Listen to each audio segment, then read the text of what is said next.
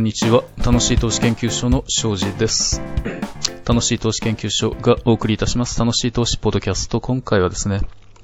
投資のやめ時、売り時について、あるいは懸命な助言と皮肉な結果についてと題しましてお送りいたします。前回は、米ドルに対しましてネガティブな見通しとその理由また、アメリカの連邦準備制度理事会 FRB の急激な利上げの影響によるリセッション入りの予測、そしてまた、え私個人の米ドル建て資産をほとんど売却処分したというようなお話などなどお伝えしたのですけれども、これらをですね、どのように解釈されるかというのはお聞きになった、え、皆さんの個々人のご判断によるということしかできないわけです。いつ何が起こるかというのは正直全くわかりません。と私自身ですね、20年以上株式市場の中に身を置き続けて、また企業情報開示の現場にどっぷりと30年程度、どっぷりと浸かりながら株式への投資を続けている私ではあるんですけれども、市場がですね、どう動くかというものは未だにわかりません。永久にわからないと思います。株価の動きは本当に全く予測がつかないものです。で、しばしば株価は唐突に下落するものです。逆に唐突に上がりもします。総じて言うならば、観察しますに、下落は急、上昇は緩やかといったところです。それゆえに、短期売買というものはつくづく難しいものだなと感じています。また、それゆえに私自身は短期売買は全く行っておりません。とただですね、もし仮に短期売買で儲けようとするのであれば、次のような行動が必要になるのだろうなと思います。すなわち、市場が危うい時、下げる時というのは急降下しますので、気を逃さずすかさず売り抜け、市場が評価を上げるときというのは逆にですね、外して緩やかでありますので、じっくりと市場に居続けることが必要になるわけです。つまり、売るときは素早く、買った後はじっくりと持ち続けるという相矛盾するような姿勢が要求されるわけなんですね。言うは安く行うには非常に難しい行動と言わざるを得ません。普通の人にはできたものではないと思います。それゆえに私を含めまして、普通の投資家の方々にとっては市場に居続けること、投資を継続すること、し続けることが最も理にかなった投資のための姿勢ということになるのかなと考えています。で、一方ですね、本当に良い会社であったならば、あの、長期にわたりまして、価値を生み出し続けてくれるはずですので、短期的に過大評価されている場合であったとしても、それを理由に売却処分としてしまうことが結果として利益を得る機会を手放すことになりかねないわけです。過去において私自身売り急いでしまいまして、今振り返ってみれば結果的に得られたはずのリターンをミスミス逃してしまったという苦い経験があります。これが結構大きかったんですね。ですので、会社に対する信頼が揺らいでいないのであれば、売ることについては慎重になって良いと考えています。とはいえ、売り時があるというのも現実的にはまあ事実ですね。もうこの会社への信頼、経営者への信頼が消えた時には即座に売却処分すべきと考えています。まあ、具体的にはどことは言いませんけれども、例えば何も実績を上げられない経営者が、上げられていない経営者が、功を焦って、ど素人交渉の末に高値掴みの巨額買収を行ったりしてですね、それでも結果が伴わないので、コア営業利益だなんだかんだと、会計基準にはない利益概念を勝手に作り出しまして、で、それを決算単身とか有価証券報告書に載せて、己の高額報酬を正当化しようと宿泊しているような会社であるというようなことがですね、例えば仮にですけれども明らかとなったならば、即刻売却、すべて売却処分するくらいでちょうど良いと思います。で、また、えー、その人が想定する投資期間によっても売るべきか否かは変わってくると思います。例えば、株式に投資しているのであれば、今後20年間投資し続けられる時間、人生の時間を持っているのであれば、市場リスクは積極的に取って良い、リスクオンで良いと思います。そうでなければ保守的にというのが健全な投資姿勢です。例えば、まあ具体的に言えば、これは、まあ、私個人の考えでは投資可能期間が5年未満であるとかいうようであれば、ハイリスクな株式という資産クラスに投資するのはお勧めできません。株価の上がるタイミング、下がるタイミングを正確につかむことは不可能と考えて良いからです。しかも売買の都度コスト、取引コストがかかるのですから、このコストというものが着実に元本、投資元本を削り取ってくれますので、これが一番大事な要素になってきます。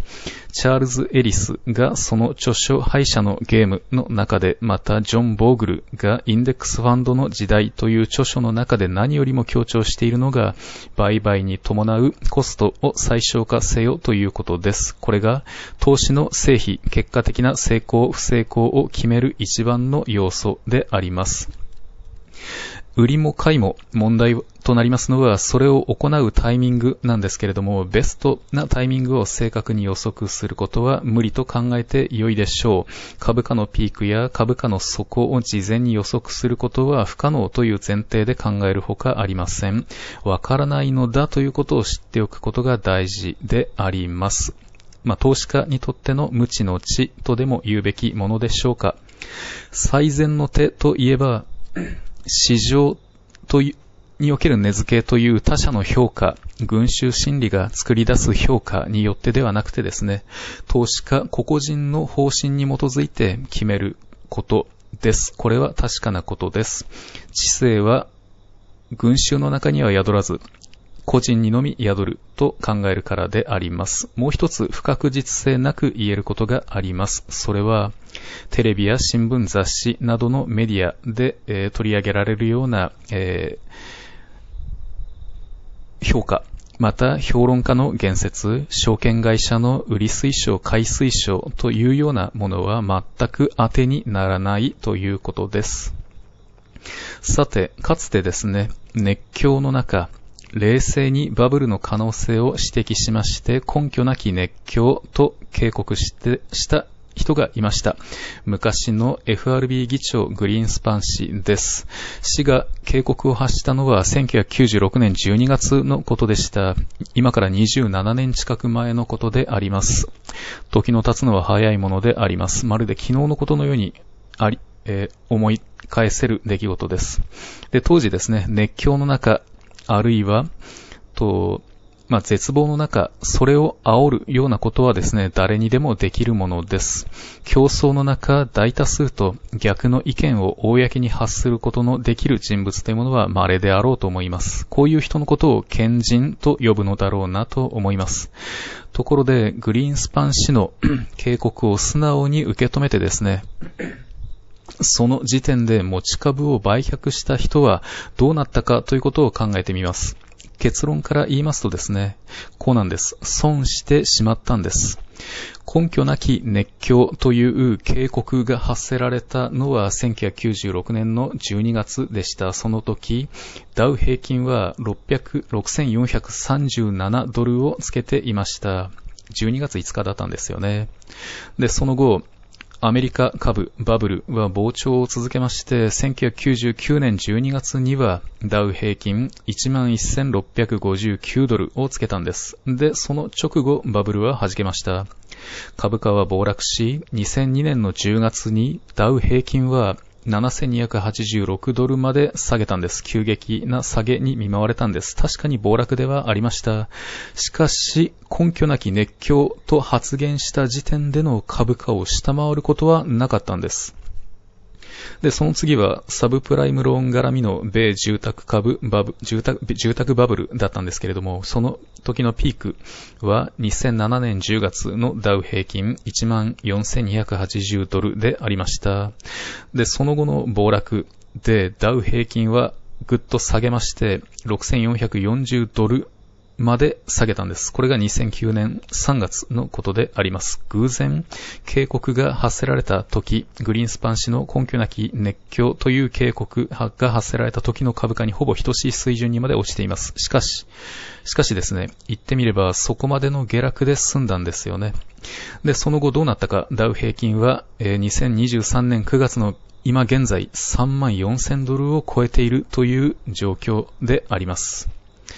で、結論なんですけれども、と懸命なるグリーンスパン氏のバブルの警告、根拠なき熱狂という警告を素直に受け止めて売却した人たちは、持ち続けていれば得られたはずの値上がり益を失う結果となりました。懸命な助言とそれに関する皮肉な結果と言えます。グリーンスパン氏が警告を発した時には確かにバブルだったのかもしれません。まあバブルだったのでしょう。しかしですね、アメリカ上場企業の平均的な ROE は、まあおおむね9%前後そんな水準にありまして、ニューヨークダウを構成します企業の ROE の平均は、自己資本利益率の平均は18%を超えるような水準でありました。で、仮にですね、年率 9%, 9% まあ、ROE に沿って年率9%で複利運用ができるとしたならば、8年間で元本は倍になるという計算になります。まあ、20年もすれば5.6倍になるというような、そんな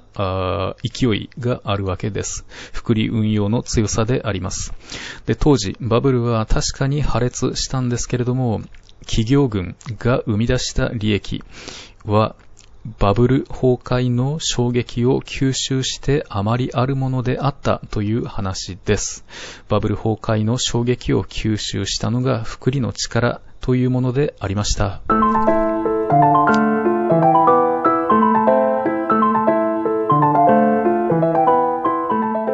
今回は投資のやめ時、売り時について、あるいは懸命な助言と皮肉な結果についてと題してお送りいたしました。では、次回の楽しい投資ポッドキャストでお会いいたしましょう。楽しい投資研究所の庄司がお送りいたしました。さよなら。